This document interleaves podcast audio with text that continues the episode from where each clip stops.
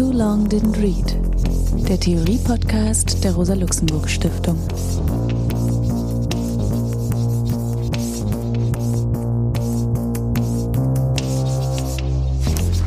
Hallo, mein Name ist Alex Demirovic. Ich begrüße euch zum Theorie-Podcast der Rosa-Luxemburg-Stiftung. Wir wollen heute sprechen über Georg Lukács und sein bedeutendes, ja eigentlich ein Jahrhundertbuch Geschichte und Klassenbewusstsein. Georg Lukács wurde am 13. April 1895 in Budapest in eine wohlhabende jüdische Familie geboren. Sein Vater war Bankier. Er ist am 4. Juni 1971 in Budapest gestorben, also in derselben Stadt, aus der er kommt. Aber dazwischen hat es eine ungewöhnliche Biografie gegeben, eigentlich ein ja wirklich ungewöhnlich aufregendes Leben, wenn man die vielen Reisen, die politischen, die wissenschaftlichen Bewegungen von Georg Lukács sich vor Augen führt. Schon sehr jung, also ersichtlich früh und hochbegabt, hat er sich schriftstellerisch betätigt mit Analysen zum Drama, war aktiv in verschiedenen Gelehrtengesellschaften, hat mit 24 Jahren dann die Promotion zum Dr. Phil gemacht und ist danach nach Berlin, um dort dann auch Vorlesungen von Georg Simmel zu hören. In dieser Zeit hat er auch die Bekanntschaft von Ernst Bloch gemacht, mit dem er sich dann eigentlich bis zum Ende seines Lebens befreundet hat, trotz aller Differenzen, die sie dann in vielen Hinsichten auch hatten. In den Folgejahren gab es zahlreiche Reisen durch Deutschland, Italien, Frankreich. Er musste zurück nach Budapest, um dort beim Militär zu dienen, arbeitete dann in der Zensur und in diesem Zusammenhang gründete er mit Karl Mannheim und Arnold Hauser, einem Kunsthistoriker, die Freischule der Geisteswissenschaften. In dieser Phase fand auch sein, wie er das nennt, Übertritt zum Marxismus statt, ein Prozess, von dem er sagt, dass es ihn ungefähr zwölf Jahre in Anspruch genommen hat und 1918 trat er dann in die KP Ungarns ein. Man kann sehen, wie beschleunigt die Zeitläufe waren, denn schon gleich wenige Monate später wurde Georg Lukács dann Mitglied der Räteregierung in dieser Funktion als Volkskommissar für Bildung war er auch an Versuchen beteiligt, wie er sagt, die Kunst aus dem wahren Charakter herauszuziehen. Das wurde unternommen, indem private Gemäldesammlungen eben vergesellschaftet wurden, also den Museen zur Verfügung gestellt wurden, aber auch Verlage wurden in die Hände von Künstlerinnen, Autorinnen gelegt. Diese Räte-Diktatur, er bezieht sich immer sehr positiv auch auf den Begriff der Diktatur, diese Räteregierung existierte bis August 1919. Danach war Lukács für einige Wochen oder Monate im Untergrund und äh, floh dann nach Wien, wo er nach kurzer Zeit auch inhaftiert wurde und ausgeliefert werden sollte. Es gab dann entsprechende internationale, aber vor allen Dingen von deutschen Publizisten, Schriftstellern betriebene Solidaritätserklärung, die dazu führte, dass Lukács eben dann in Wien weiter bleiben konnte und eben über die nächsten Jahre bis Ende der 20er Jahre dann dort seiner Arbeit nachging. Das geschah in der Form, dass er eben Redakteur der Zeitschrift Kommunismus war, die als linkskommunistische Zeitschrift der kommunistischen Internationale galt. Lukács selber charakterisiert es so, dass er sagt, wir waren messianistische Sektierer und wir glaubten an die bevorstehende Weltrevolution. In dieser Zeit, 1922, schrieb er dann auch Geschichte und Klassenbewusstsein, also das Buch, mit dem wir uns heute beschäftigen wollen. Das Buch ist 1923 erschienen beim Malik Verlag Der Malik Verlag wurde wiederum von Felix Weil mitgegründet, mitfinanziert. Und damit gibt es auch, das deutet sich äh, so an, auch eine Beziehung zu dem Prozess der Gründung des Instituts für Sozialforschung, denn Felix Weil war ja einer der Stiftungsgeber für die Gründung des Instituts für Sozialforschung. Also er ermöglichte sozusagen eine Reihe von Kulturinitiativen. Dieses Buch hm, erschien vermutlich im März 1923, wenige Wochen bevor dann die erste marxistische Arbeitswoche in Thüringen stattfand, an der dann auch Lukács und Korsch, Friedrich Pollock, äh, Richard Sorge, äh, Gumperz und andere teilnahmen, um eben über Probleme der marxistischen Philosophie und Theorie zu sprechen. Es ist offensichtlich, dass das Buch von Georg Lukács Grundlage auch der Gespräche war. 1924 wurde Lukács im Zusammenhang einer Kritik an linken, linksradikalen in der kommunistischen Bewegung scharf kritisiert von Sinowjew wegen Linksabweichung. Also Linksabweichung sollte in dem Fall bedeuten, dass es in einer gewissen Weise als revisionistisch eingeschätzt wurde, weil gesagt wird, das bezieht sich so stark auf Hegel, das nimmt eigentlich die materialistische Theorie nicht ernst. Es ging letztlich darum, dass kritisiert wurde die starke Bezug auf philosophische Tradition. Darauf kommen wir ja noch zurück. 1931 bis 1933 hat Lukács in Berlin gelebt. Danach ist er für elf Jahre nach Moskau und hat auch dort, wie er selber sagt, enormes Glück gehabt, dass er nicht in die stalinistischen Verfolgungen kam. Er wurde zwar kurzfristig mal verhaftet, aber dem konnte er sich dann doch wieder entziehen. Mit der Rückkehr nach Ungarn war er für kurze Zeit dann im Parlament lehrte an der Universität in Budapest und 1956 war kurze Zeit wiederum Minister für Volksbildung im Rahmen der Aufstandsbewegung, die in Ungarn stattfand. Das führte dazu, dass er zunächst deportiert wurde nach Rumänien und dann aber im April 1957 nach Budapest zurückkehren konnte. Danach hat er eigentlich, aber war er schon in hohem Alter, äh, von über 70, hat er sich dann vor allen Dingen seiner Arbeit gewidmet. Die bestand eben im Wesentlichen darin, seine Ästhetik weiter auszuarbeiten, fertig zu schreiben, die Ontologie, die er lange projektiert hat, auszuarbeiten und dann auch noch eine Ethik in Angriff zu nehmen. Lukács war ich meine, das ist eigentlich auch eine der kuriosen Dinge, dass er ja genau genommen seit dem Ende des Ersten Weltkriegs immer sich als revolutionär gesehen hat und auch immer wieder in revolutionären Aktivitäten beteiligt war. Ähm, gleichzeitig konnte er doch immer wieder Wege rausfinden aus Verfolgungspraktiken und seit den 50er Jahren genoss er enormes Ansehen sowohl im Osten als auch im Westen. Das ist interessant, weil ja auch Geschichte und Klassenbewusstsein als das Gründungsmanifest des westlichen Marxismus gilt. Aber gleichzeitig war ja Lukács doch eben jemand, der vor allen Dingen im Osten Europas gelebt hat, aber eben dann hat er auch große Wertschätzung im Westen, auch in der Bundesrepublik genossen. 1970 hat er den Goethe-Preis der Stadt Frankfurt bekommen. Es gab zahlreiche interessante Gespräche, die er mit Wolfgang Abendroth, Hans-Heinz Holz dann geführt hat.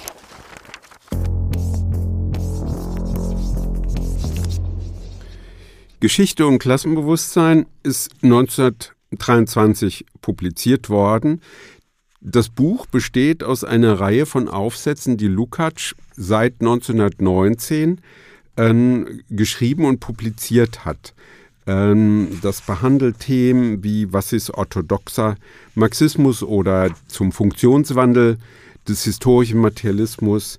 Es sind zwei Aufsätze über Rosa Luxemburg enthalten, ein längerer Text über Klassenbewusstsein, Und dann gibt es äh, zwei große Texte, also der größte, der für das Buch geschrieben wurde, die Verdinglichung und das Bewusstsein des Proletariats, also auch das zur Frage des Klassenbewusstseins und schließlich der letzte Text Methodisches zur Organisationsfrage. Diese beiden Texte eben nur für das Buch selbst geschrieben. Das ist so reich an Aspekten und Themen, dass es nicht leicht ist, jetzt das in kurzer Zeit alles zusammenzufassen. Aber es gibt natürlich zusammenhängende Überlegungen und auf einige davon möchte ich eingehen. Ich will damit beginnen, dass Lukács die Vorstellung hat, dass der Marxismus wirklich erneuert werden muss vor dem Hintergrund der Geschichte der Zweiten Internationale, also ein Marxismus, der genau genommen die kapitalistischen Gesetzmäßigkeiten wie Naturgesetze behandelt und menschliches Handeln, also Klassenkämpfe, Bewusstsein, Praktiken der Menschen gar nicht wirklich systematisch und methodisch mit hineinnimmt in die Frage der kapitalistischen Entwicklung. Also das ist eigentlich genau der zentrale Gesichtspunkt von Lukács. Es geht für ihn darum, das Revolutionäre an der Marxischen Theorie und an der Marxischen Methode äh, freizulegen und deswegen auch Methode, weil er der Auffassung ist, dass ja Marxische Überlegungen selber auch historisch eingebunden sind, also kontextbezogen auch falsch sein können, aber dass sie eben korrigiert werden können durch eine Gesamtanalyse, das fällt unter den Begriff der Totalität und dass eben in einem solchen Prozess auch falsche Gesichtspunkte, ähm, falsche Überlegungen dann wiederum sich in historischen Begriffen eben als durchaus richtig erweisen können. Und dafür braucht es eben einen methodischen Zugang, genau diese Art von historischer Bedeutsamkeit von Überlegung zu verstehen. Also die revolutionären Zugangsweise von Marx deutlich zu machen, die Praxis und Handeln erlaubt. Das ist etwas, was gar nicht so weit weg ist von Marx oder genau genommen ganz im Sinne von Marx, erster These über Feuerbach, dass Marx ja Feuerbach und dem Materialismus vorwirft, dass er die Wirklichkeit immer nur unter der Form des Objekts zur Kenntnis nimmt, also einer äußeren Wirklichkeit, die sich nach äußeren Gesetzmäßigkeiten entwickelt und nicht eben als Ergebnis von sinnlicher Tätigkeit, als Ergebnis von Praxis verstanden wird. Das ist das, worum es Marx geht und das, worum es auch Lukács geht und jetzt ist für Marx schon der Hinweis hm, interessant, dass Marx eben sagt, der Idealismus hat diese tätige Seite entwickelt, wenn auch auf falsche Weise. Und Lukács knüpft an eine solche Überlegung an und sagt, na ja, eigentlich gibt es sehr, sehr viele Überlegungen zu dieser tätigen, sinnlichen Seite in der Tradition des Idealismus, wenn man sich eben die Philosophien von Kant, von Fichte, von Hegel und für ihn von besonderer Bedeutung eben Hegel anschaut und sieht, wie sehr das eben geprägt ist von der Vorstellung einer Subjekt-Objekt-Identität, also eines gemeinsamen dialektischen Prozesses, in dem das Objekt durch das Subjekt vermittelt ist und umgekehrt auch das Subjekt durch das Objekt. Für Lukács verwirklicht sich in Marx Analysen das Programm der Hegelchen Philosophie, wie er sagt. Also was er verfolgt, ist genau genommen eine materialistische Lesart der Subjekt-Objekt-Beziehung mit dem Ziel, theoretisch den Nachweis zu erbringen, dass es so etwas geben kann wie eine Identität von Subjekt und Objekt in der Herstellung völlig neuer gesellschaftlicher Verhältnisse. Also die Kritik geht dann dahin zu sagen, die bürgerliche Gesellschaft ist nicht in der Lage, die Spaltung von Subjekt und Objekt zu überwinden, sondern erneuert diese Spaltung selbst bis hinein in die Theorien der Arbeiterbewegung. Also Spaltung von Subjekt und Objekt heißt dann eben, dass das Objekt, die gesellschaftliche Wirklichkeit, nach eigenen Naturgesetzen gleichsam beurteilt oder analysiert wird, so als seien Menschen nicht Teil genau dieses Prozesses. Deswegen die Dialektik von Subjekt und Objekt, dass Menschen in diese Prozesse einbezogen sind. Seiner Vorstellung nach ist das entscheidend, also für die Überlegung von Marx, der sich wiederum auf den Begriff der Totalität von Hegel bezieht. Ja, also das ist ein Bezug, den Marx in einem Nachwort zum Kapital herstellt, aber auch in dem Methodenkapitel von 1858.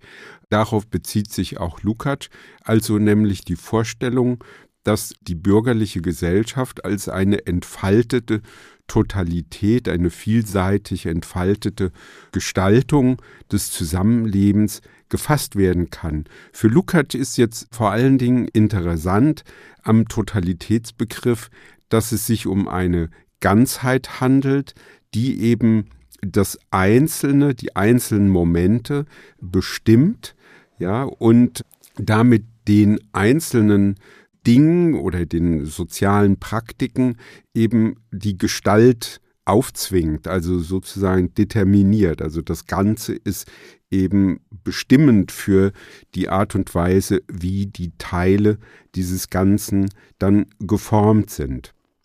Das bildet den Zusammenhang und Kapitalismus soll eben in diesem Sinne auch als eine Totalität verstanden werden, die sich aber selbst nicht als eine Totalität erkennt, die also genau genommen nicht dazu in der Lage ist, als eine von Menschen hergestellte äh, Totalität, als ein Lebenszusammenhang ersichtlich zu sein. Also es gibt eben in dieser Totalität, ähm, das bedeutet ja eben zunächst mal nach diesen Formulierungen die Ökonomie, also die eben in ihren verschiedenen Formen äh, sich entfaltet.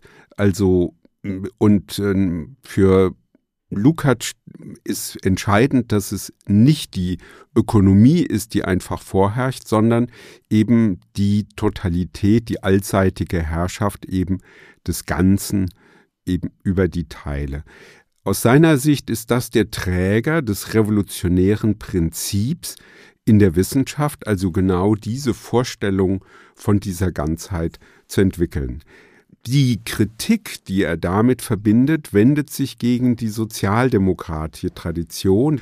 Das sind die Strömungen, die er angreift, weil sie eben, wenn sie vom Kapitalismus sprechen, nur die Ökonomie vor Augen haben, also ewige Naturgesetze, ähnlich wie der Liberalismus.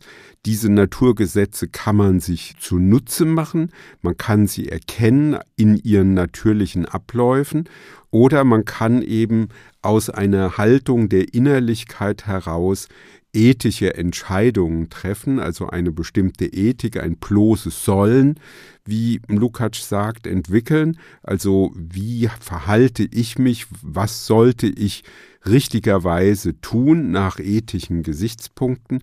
Das heißt, es ist nicht eine kollektive Gestaltung, eine klassenspezifische Gestaltung der sozialen Wirklichkeit, sondern das Handeln isolierter Einzelner und damit genau die Trennung. Also das, was er der Sozialdemokratie dann vorwirft, so wie eben auch dem bürgerlichen Denken, eben eine Trennung der Gesellschaft in lauter Einzelbereiche, die jeweils für sich eben intransparent nicht erkennbar sind, also dem Totalitätsgesichtspunkt nicht entsprechen.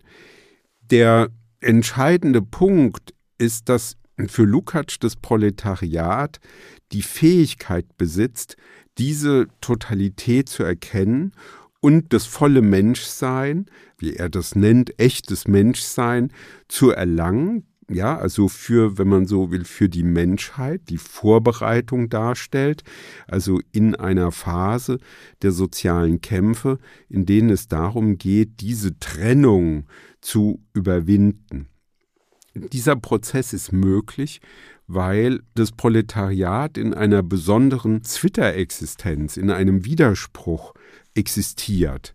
Und das macht Lukács deutlich, indem er sich sehr stark auf den Begriff der Vergegenständlichung, der Verdinglichung bezieht, sich dabei auf Überlegungen, die sich bei Marx finden, im ersten Kapitel des Kapitals, wo Marx allerdings von Vergegenständlichung spricht und das gehört selbst auch zu den sicherlich umstrittensten Gesichtspunkten der Analysen von Lukács, dass Lukács die Vorstellung hat, dieses erste Kapitel über den Fetigcharakter der Ware, ja, also das ist der vierte Abschnitt im ersten Kapitel im Zusammenhang der Analyse der Wert- und Warenform, dass dieses erste Kapitel sowas wie den Kern des ganzen historischen Materialismus enthält, dass also mit der Analyse, die in diesem Kapitel vorgenommen wird, sowas möglich wird wie die Erkenntnis der gesellschaftlichen Entwicklung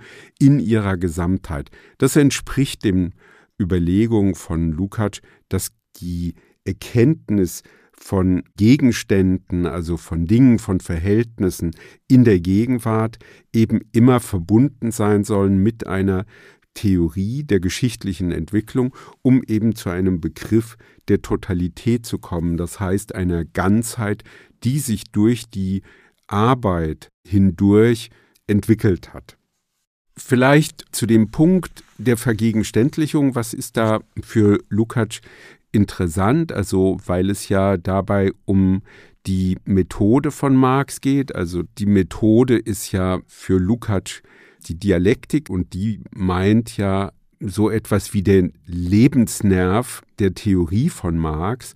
Ja, also die Vorstellung, dass Dialektik bedeutet, Verdinglichtes, Vergegenständliches aufzulösen. Deswegen auch solche emphatischen Formeln. Dialektik ist die Algebra der Revolution.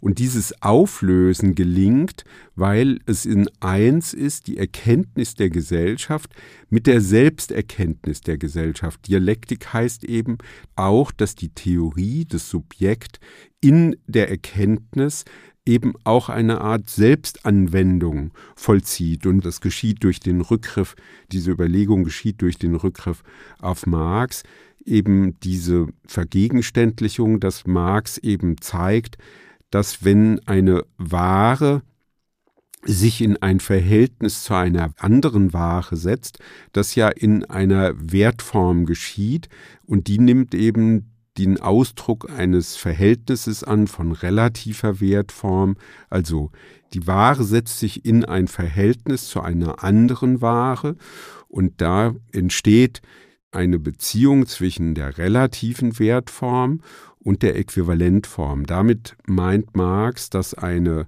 Ware ja, also eine bestimmte Menge von Ware, zum Beispiel zehn Äpfel, sich ausdrücken können in einer Äquivalentform, ähm, sagen wir ein Brot. Dann wird das Brot die Ware, in der die Äpfel ihren Wert ausdrücken. Die Naturalform Brot wird zum Ausdruck eines gesellschaftlichen Verhältnisses. Der Gebrauchswert wird zur Entscheinungsform des Gegenteils. Also Erscheinungsform heißt hier, dass es eben das, die Naturalform Brot sein eigenes Gegenteil verkörpert, nämlich den Wert. Die Naturaleigenschaft eben dieser Ware Brot drückt den Wert einer anderen Ware aus. Aber das macht den Eindruck, und das ist der Punkt, um den es Marx geht, das macht den Eindruck, als sei der Wert eine natürliche Eigenschaft dieser Ware, in der der Wert ausgedrückt wird, also eben das Brot. Und das bedeutet zweitens, dass in dieser Äquivalentform, also die zehn Äpfel sind ein Brotwert, dass dann eben in diesem Äquivalent ein Brot eine konkrete Arbeit zur Erscheinungsform ihres Gegenteils wird, nämlich abstrakte Arbeit. Also die Arbeiten werden dann verglichen miteinander. Es wird eben nicht das Apfelpflücken und das Brotbacken verglichen, sondern es wird eben abstrakte Arbeit gleichgesetzt. Und schließlich ist eine dritte Verkehrung, eine dritte Vergegenständlichung, dass die private Arbeit durch die Äquivalentform unmittelbar gesellschaftliche Form annimmt. Also in der Äquivalentform wird eben dann gesellschaftliche Arbeit quasi als private Arbeit verkörpert. Diese drei Verkehrungen sind eben das, was Lukács zum Ausgangspunkt zu sagen, das sind Verdinglichungsformen, die von der wahren Struktur der bürgerlichen Gesellschaft ausgehen und die unser ganzes Denken und letztlich dann auch unser Handeln maßgeblich bestimmen. Denn es geht darum, wie wir arbeiten als Arbeitskräfte und unser Arbeitsvermögen als Ware verkaufen, dass wir die Güter, die wir zum täglichen Bedarf brauchen, dass wir die eben auch nur in Warenform beziehen können. Das heißt, wir alle sind dieser Art von Vergegenständlichung immer unterworfen. Wir tun das, aber wir wissen das im Vollzug dieser einzelnen Vorgänge jeweils nicht. Diese Ausrichtung seines Buches wird Lukács später dann im Rückblick kritisieren, dass er sagt, dass er eigentlich die Kapitalverhältnisse viel zu wenig bedacht hat und zu sehr auf die Warenstruktur geschaut hat. Für seine Argumentation ist jetzt hm, entscheidend, dass er sagt, die hm, Lohnarbeiter, das Proletariat ist eben in dieser Doppelstruktur, dass es eben Subjekt ist und das Arbeitsvermögen als Ware vergegenständlicht, also sich selbst in diesem Prozess erkennen kann. Es kann also erkennen, was es mit dem eigenen Arbeitsvermögen tut, dass es sich vergegenständlicht und es kann eben sich selbst damit auch, wenn man so will, wieder ins Fließen bringen. Es kann eben aus dieser Vergegenständlichung heraustreten, sich in der eigenen Praxis selbst erkennen, die Vergegenständlichung der eigenen Arbeit als Ware und in der Form der Waren selbst als von ihm erzeugtes erkennen und damit auch wieder aneignen. Das bedeutet, dass die Totalität als gesamtgesellschaftliches Verhältnis, das heißt hier ökonomisches, gesamtökonomisches Verhältnis vom Proletariat angeeignet werden kann durch eine entsprechende Aktivität. Das heißt, aus seiner Sicht ist das der große Unterschied zu der idealistischen Tradition, die zwar auch die Notwendigkeit sehen, die Trennung von Subjekt und Objekt zu überwinden, aber dann eben doch nur zu einer ästhetischen Überwindung kommen und nicht zu einer praktischen in dem Sinne, dass die Lebensverhältnisse der bürgerlichen Gesellschaft selbst vollständig durchschaut und vollständig verändert werden, um sozusagen ein Menschheitswerk verwirklichen zu können.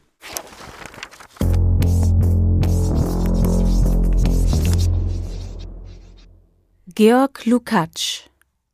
Geschichte und Klassenbewusstsein. Nicht die Vorherrschaft der ökonomischen Motive in der Geschichtserklärung unterscheidet entscheidend den Marxismus von der bürgerlichen Wissenschaft, sondern der Gesichtspunkt der Totalität. Die Kategorie der Totalität, die allseitige bestimmende Herrschaft des Ganzen über die Teile, ist das Wesen der Methode, die Marx von Hegel übernommen und originell zur Grundlage einer ganz neuen Wissenschaft umgestaltet hat. Die kapitalistische Trennung des Produzenten vom Gesamtprozess der Produktion die Zerstückelung des Arbeitsprozesses in Teile, die die menschliche Eigenart des Arbeiters unberücksichtigt lassen, die Atomisierung der Gesellschaft in planlos und zusammenhanglos, drauflos produzierende Individuen usw., so musste auch das Denken, die Wissenschaft und Philosophie des Kapitalismus tiefgehend beeinflussen. Und das gründlich Revolutionäre der proletarischen Wissenschaft besteht nicht bloß darin, dass sie der bürgerlichen Gesellschaft evolutionäre Inhalte gegenüberstellt. sondern in allererster Reihe in dem revolutionären Wesen der Methode selbst. Die Herrschaft der Kategorie der Totalität ist der Träger des revolutionären Prinzips in der Wissenschaft.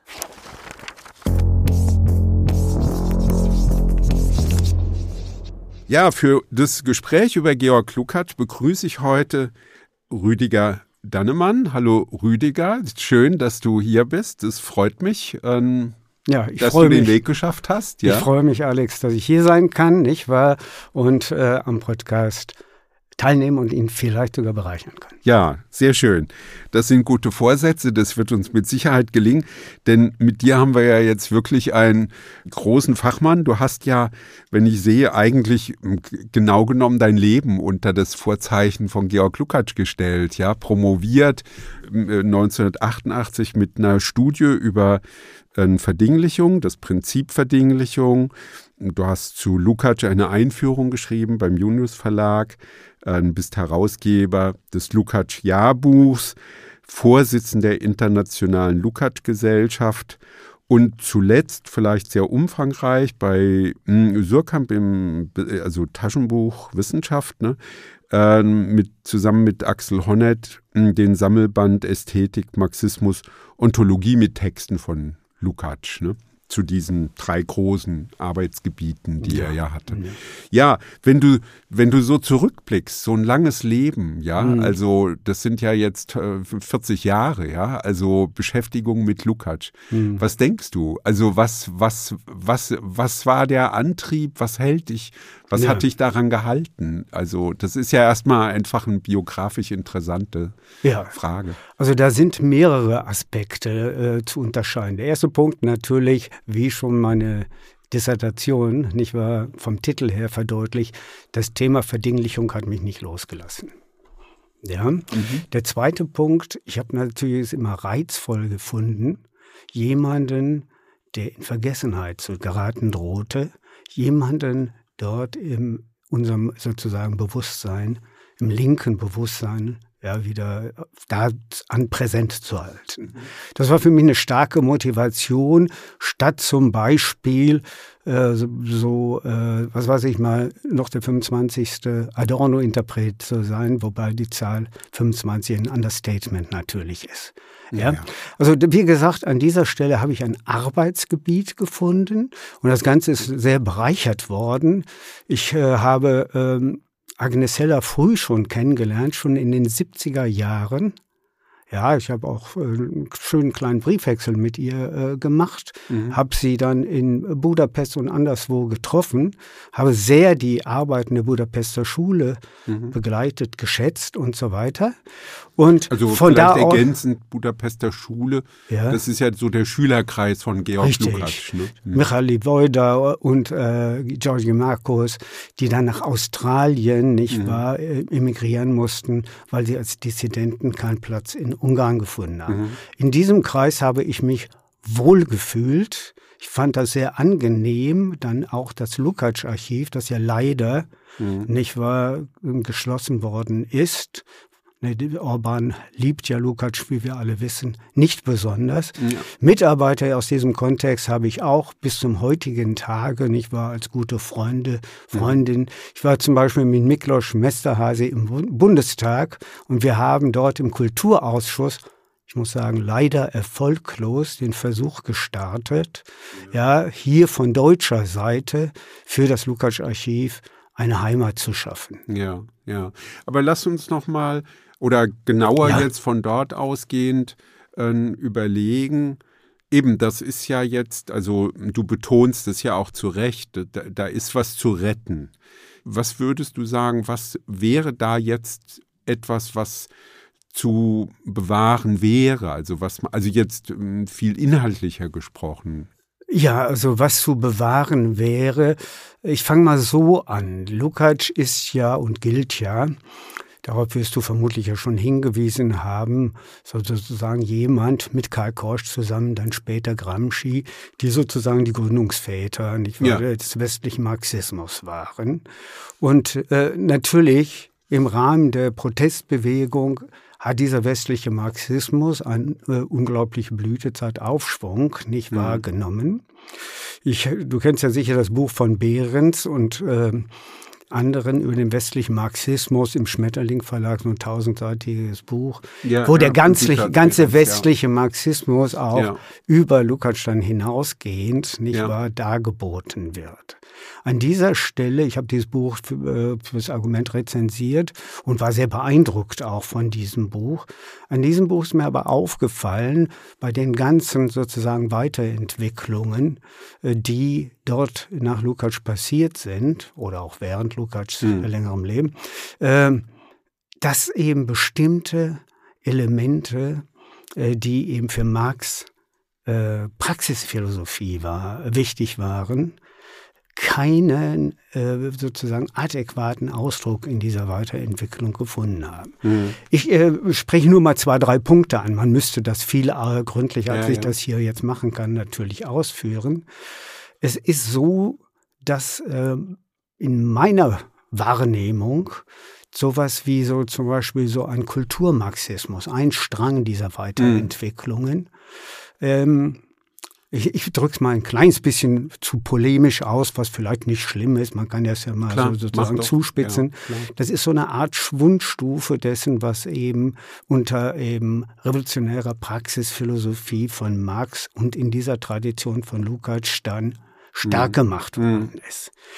Dagegen sozusagen, ich nenne das immer so Antidot, ein Gegengift, kann ebenso die Beschäftigung mit Geschichte und Klassenbewusstsein, gerade ja. jetzt im Jubiläumsjahr Geschichte und Klassenbewusstsein 100 Jahre alt sein. Und der zweite Punkt, vielleicht hast du die Losordo-Studie, äh, Domenico Losordo über westlichen Marxismus auch äh, ein bisschen geschätzt.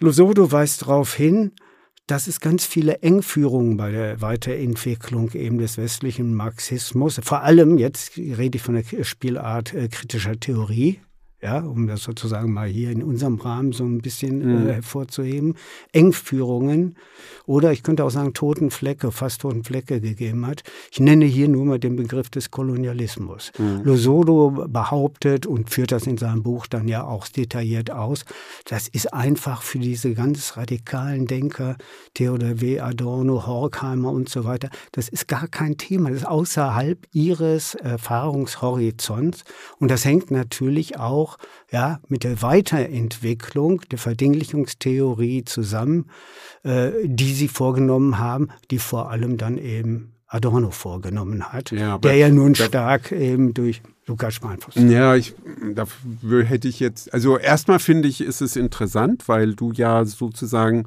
damit deutlich machst, wichtig ist der starke Bezug auf ein Denken des Ganzen, also der Totalität, also diesen Zusammenhang mhm. nochmal. Also auch die Kulturanalyse sollte nicht verkürzt werden auf eine Schwundstufe von materialistischer mhm. Kulturtheorie. Ich finde, mit dem, mit dem Kolonialismus finde ich es ein bisschen schwieriger. Also im Prinzip kann ich das äh, teilen. Ja, äh, gleichzeitig sehe ich nicht so richtig, wie Lukács es lösen könnte, weil er ja mit seinem Ansatz wiederum genau genommen, was er ja durchaus selbstkritisch sagt, er hat sich die Warenstruktur der bürgerlichen Gesellschaft vor allen Dingen angeschaut. Das heißt, ein Verdinglichungsmuster, man könnte sagen, die Zerlegung, ja, also in abstrakt rationelle Muster, ja, also die, die, die, der Warenfetisch.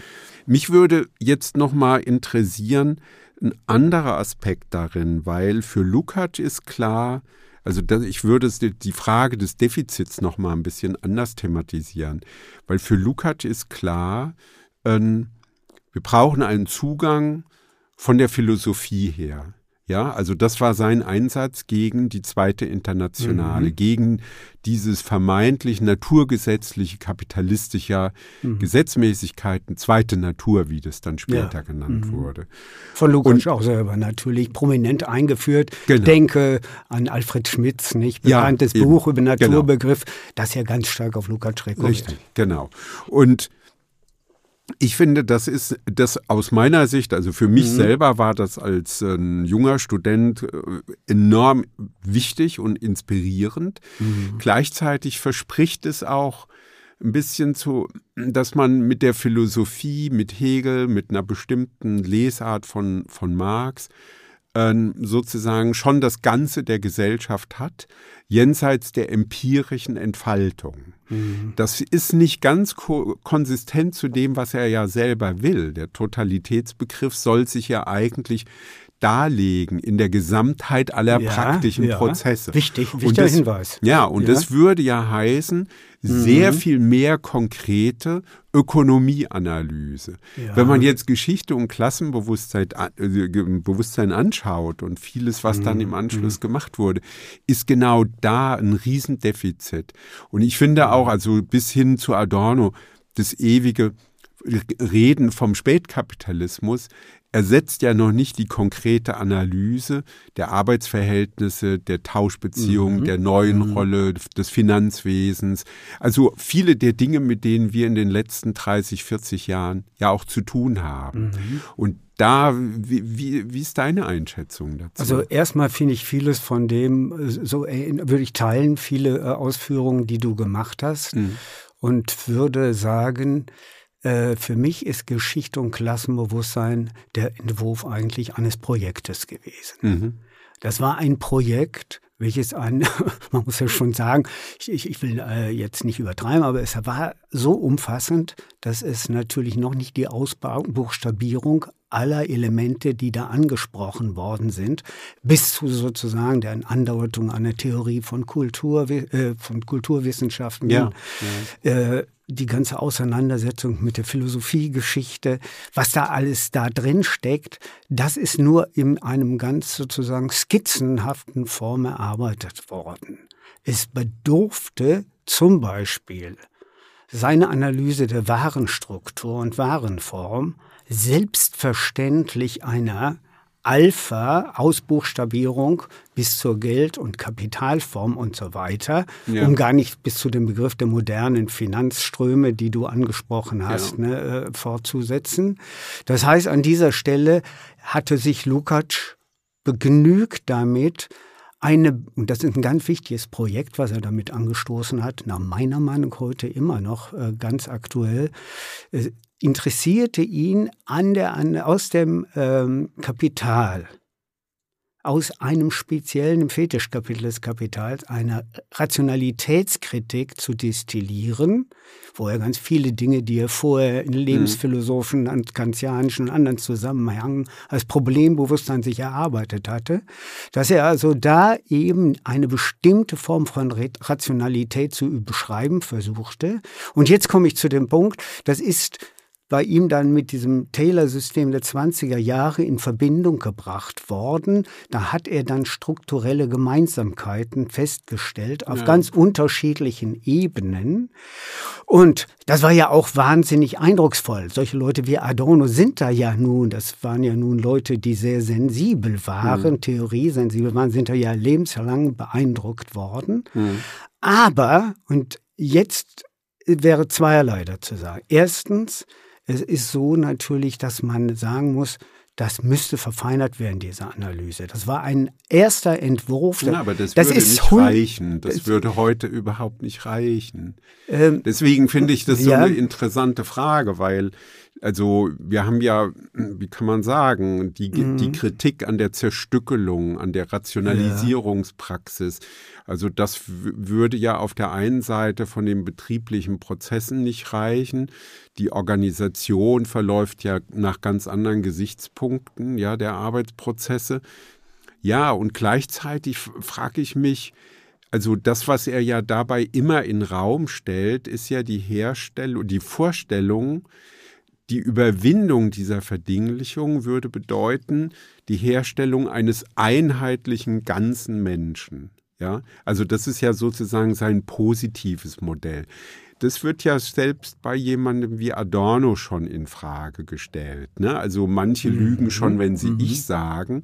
Das ja. Ich ist eine mhm. Räuberbande, wie er ja. sagt, ja, also mhm. psychoanalytisch mhm. informiert, mhm. dass man sagen kann, naja, also, und da ist jetzt die Frage, überwindet man das oder hat man die Vorstellung, naja, Menschen sind ja tatsächlich Ensemble von Verhältnissen, sind ja sehr vielseitig, ja, also ja. wollen wäre das sozusagen das Projekt zu denken, wir überwinden mit Verdinglichung mhm. diese Vielseitigkeit des Menschen hin zu einem. Mhm. Und bei Lukács, finde ich, ist das sehr, sehr eng geführt. Sehr eine klassische Bildungsidee. Also weißt du, ich frage mich dabei eben, ob es nicht bei ihm selbst so ein, also, weil du hast ja richtig diese vielen Bildungsbezüge angesprochen, die es bei ihm gibt. Das ist eine enorme Kompetenz, die er da zusammen, also die sich versammelt bei ihm. Aber dass es eben auch so einen bildungsbürgerlichen Gestus gibt. Wie würde eigentlich eine, eine Perspektive aussehen? des ja. Emanzipierten. Ne? Und Benjamin schreibt so in, in einem Passagenwerk, dann mal so ganz lakonisch. Also wir sollten uns die freie Gesellschaft nicht nach dem Modell der Kulturmenschheit vorstellen. Und dann mhm. habe ich manchmal die Idee, er meint vielleicht Lukács damit. Mhm. Ich denke, äh, das ist nicht ganz falsch gesehen, ja. Äh, würde aber sagen, das umfasst nicht das Ganze. Also ja. das Wort Ensemble würde ich ja hier ehrlich gesagt äh, gerne aufgreifen. Ja. Ein Ensemble ist das Zusammenspiel, hm, vielleicht gehst du auch gerne ins Konzert, von unterschiedlichen Instrumenten. Genau. Was ist das Ganze aber, was sich da ergibt? Und das gilt auch durchaus für avantgardistische Musik. Mhm. Es gibt dann so etwas wie eben ein Ligeti-Kunstwerk, was dann herauskommt. Das heißt, das ist keine fragmentierte Beliebigkeit, ja. die vorhanden ist, sondern ein Ensemble. Und das würde eben bedeuten, also in diese Richtung ja. könnte man Lukács auch interpretieren, ein bisschen auch, das gebe ich zu, über diese manchmal konservativen Ausführungen hinausgehend.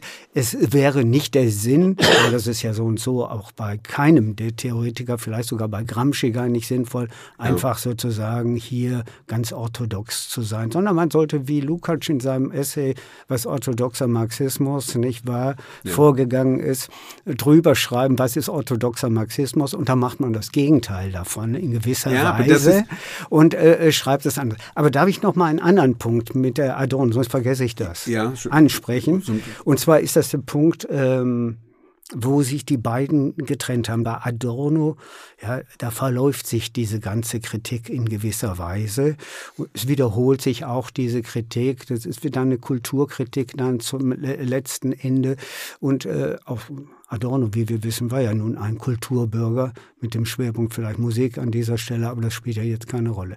Es ist aber doch so, und darüber haben wir noch gar nicht gesprochen, der Ursprung von Lukács Geschichte und Klassenbewusstsein ist die Oktoberrevolution. Das heißt, er hat an dieser Stelle eigentlich, Adorno hat das dann hinterher durch das Auschwitz-Erlebnis relativiert und verändert, aber Lukács hat dieses Urerlebnis, ja, als Marxist jedenfalls Oktoberrevolution, revolutionäre Praxis. Und das Moment von Praxis, mhm. Das finde ich eigentlich in keinster Weise mehr. Ja, äh, zum Beispiel bei Adorno wieder, hm. wo eben einfach dieser Zusammenhang Theorie und Praxis hm. nicht mehr in sinnvoller Weise erstellt werden kann hm. oder nur hergestellt werden kann dadurch, dass an eben Theoriearbeit als Praxis, aber nicht nur als eine Form, sondern als Praxisersatz stattfindet. Rüdiger, von dem Problem her, die du jetzt angesprochen hast, sind es zwei Gesichtspunkte, die mich beschäftigen. Der eine Gesichtspunkt ist das Ensemble. Ich glaube, es ist immer so, wenn man über Lukács diskutiert, kommt man auch immer ganz schnell auf Adorno, ja, weil es sich so ein bisschen reibt und profiliert. Mhm. Dann ist ja für Adorno das auch ein wichtiger Hinweis, dass er sagt, naja, eine der demokratischsten Formen ist das Streichquartett. Ohne Dirigent, vier Stimmen. Mhm. Ja, so. Und äh, dann gibt es eben, und dann geht es um das Verhältnis, das ist ja auch eine hegelianische Figur, des, der Spannung zwischen dem Allgemeinen und dem Einzelnen. Und das ist ja das demokratische Moment. Mhm. Das Allgemeine muss durch das Einzelne vermittelt sein, das mhm. Einzelne wiederum durch das Ganze. Und diese Spannung, trägt sozusagen eine solche Komposition als Ensemble. Ich habe jetzt beim nochmaligen Lesen, klar liest man auch den Organisationstext nochmal, der ja genau genommen in der Hinsicht interessant ist, weil er diese, dieses Totalitätsverständnis von Lukács nochmal so entschieden auch organisationslogisch festklopft, dass nämlich die Totalität genau genommen immer das Übergewicht über das Einzelne hat. Und das macht er bei ihm dann in, für die kommunistische Partei oder die Organisation, also dass er sagt, die kommunistische Partei, das ist genau genommen der Weg zum Reich der Freiheit und deswegen verlangt es die Unterordnung aller mhm. Einzelnen mhm. Unter den Willen der Partei. Und das ist ja, ich meine, wir sind ja ungefähr im selben Alter.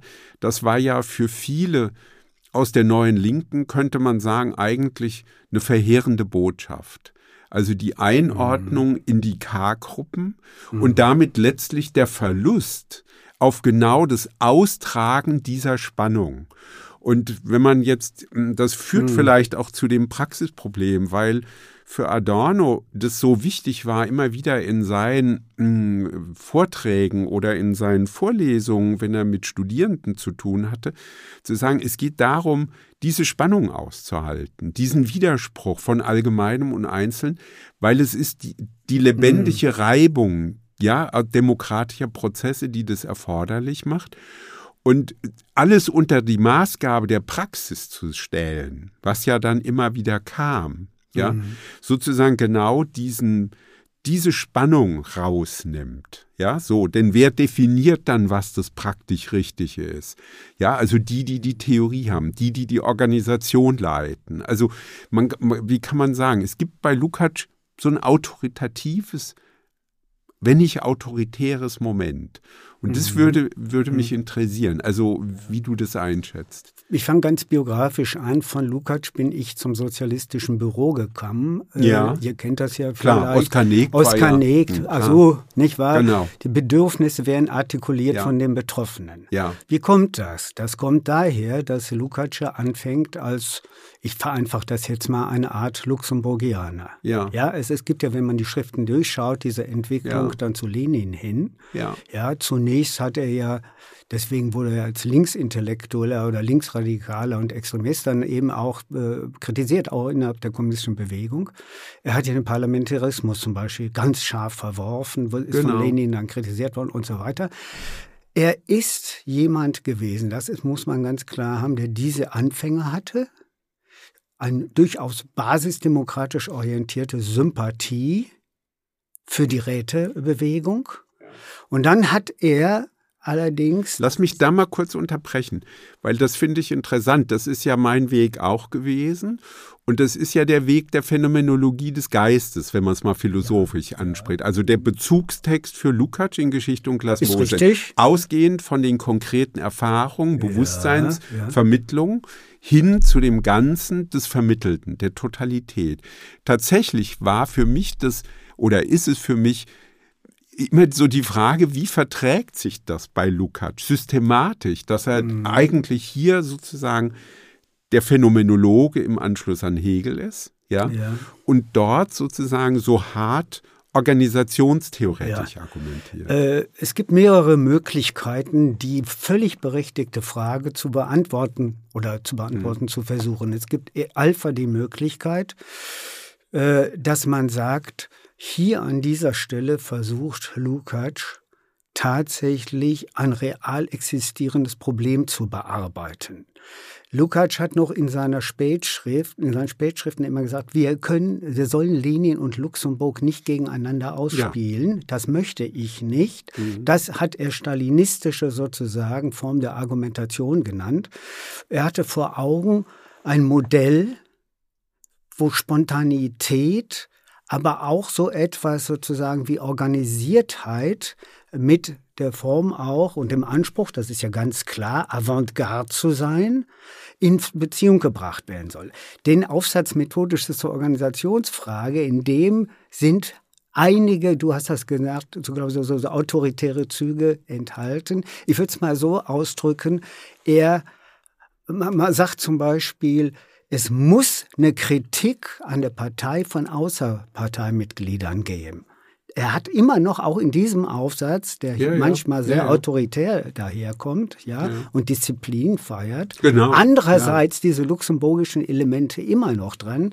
Diese beiden Aspekte miteinander zu versöhnen, ist ihm, ich würde das nicht unbedingt sagen, auch nicht gelungen. Aber ja, in den wenn, Gesprächen macht er das sehr locker manchmal. Da mhm. merkt man, ja. dass er eigentlich da ganz ja. ein libertäres, freiheitliches so. Verständnis dann hat. Und ja, äh, aber dass er als zum Schluss in seinen letzten Lebensjahren wieder ganz stark zur Rätedemokratie, ja, ja. das ist ganz genau. klar. Also das war sozusagen für mich der Strang, ja. den ich ernst genommen habe. Jetzt mal äh, auf der philosophischen Ebene äh, gesprochen. Äh, wie kann man also diese beiden Elemente zusammenbringen? Ich würde sagen, er ist auch noch im jungen Hegel, seinem zweiten großen Werk, nicht wahr, wo er sich mit Hegel auseinandersetzt, ebenfalls bei der Interpretation der Phänomenologie des Geistes geblieben. Das mhm. ist sein philosophisch gesprochen eigentlich äh, Ansatz. Aber Lukács hatte sich für die Oktoberrevolution entschieden und an dieser Stelle hatte er, und jetzt würden wir historisierend dann plötzlich werden, gesagt, ich muss jetzt den einzigen Staat, der mit der eben nicht sowjetischen eben Arbeiterbewegung zusammen gegen Faschismus kämpfen kann, ich muss diese Elemente unbedingt stärken und so weiter und so fort. Und in gewisser Weise hatte er schon äh, in 20er Jahren dann angefangen zu sagen, wir müssen die einzige sozialistische Republik, die es weltweit geht, und wir wissen, das haben andere ja Intellektuelle auch ja, gemacht, Bloch, Brecht und so weiter. Ja, wir müssen die äh, sozusagen retten vor bestimmten Formen der äh, Kritik. Er will auch, und das macht noch ein letzter Punkt der Gewaltsamkeit seiner Argumentation vielleicht nicht rechtfertigend, aber so verständlich. Er will natürlich 23 noch nicht wahrhaben, dass die Weltrevolution nicht stattgefunden hat. Bitte, wir sind ja auch nun 100 Jahre später natürlich ein bisschen nein, nein, schlauer. Nein, wir dürfen jetzt nicht zu unhistorisch ihn kritisieren. Wenn Georg Lukacs hier bei uns säße, dann würde er dir und der Kritik nicht immer widersprechen. Nein, nein, und er hat es ja selber dann immer wieder auch betont. Wir ja. waren einfach äh, messi messianistisch ja, orientiert und das war natürlich historisch falsch und wie das ja bei ihm ist, ja, da, da, in der Falschheit liegt ja auch was Wahres, weil ja. natürlich war das auch die Idee, man trägt den Impuls weiter und äh, das zu übersetzen sofort in Begriffe der Niederlage ist ja eine eigene äh, schwierige theoretische Operation. Das finde ich auch eigentlich großartig an Lukács vieles Abgegoltene, ja, so zu bewahren, also wie eben auch seine Anknüpfung an die rätedemokratische Tradition, ja, ich meine, so schwach sie dann auch letztlich entwickelt ist, ja, auch bei ihm, muss ich sagen, aber es ist doch wertvoll, dass er versucht, diese wichtigen Erfahrungen sozusagen immer wieder in die Diskussion einzubringen. Mhm. Also, wenn man mal von Lukács Buch ausgeht, jetzt nach Jahrzehnten einer weitergegangenen marxphilologischen Diskussion, dann ist ja eigentlich interessant, dass Lukács den Anstoß gegeben hat zu einer werttheoretischen Betrachtung, ja, oder Analyse auch des Kapitals. Das hat aber interessanterweise zu zwei oder drei Veränderungen geführt gegenüber seinen eigenen Ausgangsüberlegungen. Denn er fängt ja damit an, dass er sagt, ich will die Dialektik stark machen mit meinem Buch. Aber in den neueren Diskussionen wird gerade auf den Dialektikbegriff verzichtet. Und das, was mich eigentlich fast noch mehr interessiert, ist, dass Lukács sein Projekt versteht, immer wieder, also dass er sagt, ich will eigentlich deutlich machen, dass der Marxismus, wenn man so will, das berührt ja letztlich auch ihn enger mit Gramsci, eine Art integrale Weltauffassung. Es soll ja eigentlich etwas sein, was über das bürgerliche Denken in seiner Gesamtheit hinausgeht und etwas, eine, eine völlig neue Form des menschheitlichen Denkens schaffen. Mhm. Ja, so mhm. in, etwa in diese Richtung könnte man äh, argumentieren. Und auch das wird ja radikal verworfen. Und ich finde, das ist in beiden Hinsichten, sehe ich darin ein großes Defizit, weil es einerseits natürlich richtig ist, ist Weltanschauungsmarxismus kann ja bedeuten, man hat drei, vier Formeln zusammengeklaubt und weiß auf jede Frage sofort eine Antwort. Das wäre aber nicht Lukács. Das wäre überhaupt nicht Lukács. Ich meine, obwohl er manchmal, was die ökonomischen Entwicklungen, die politischen Entwicklungen anbelangt, auch wirklich sehr oberflächlich bleibt, aber es ist nicht seine mhm. Vorstellung davon. Und dann hat er ja versucht, das immer weiter auszuarbeiten. Und da würde ich aber auch sagen, da steckt wirklich ein ganz aktueller Impuls drin. Also wie, aber die, natürlich die Frage übersetzt, wie greift man das auf? Ja, wie setzt man sowas fort? Also, denn ich glaube, vieles von, ja, heutigen Diskussionen leitet auch darunter, genau solche weitergehenden, zwischen allgemeinem und einzelnen vermittelnden Gesamtkonzeption zu vermissen. Ja. Ich freue mich eigentlich über das, äh, was du gesagt hast in gewisser Weise. Was ich mir wünschen würde jetzt zum 100-jährigen Jubiläum von Geschichte und Klassenbewusstsein in Deutschland. Wir machen ja hier einen Podcast klar, für Deutschland. Das wäre eigentlich, dass wir mal Gramsci Lukács dieses Verhältnis, was völlig unterbeleuchtet ist. Ja.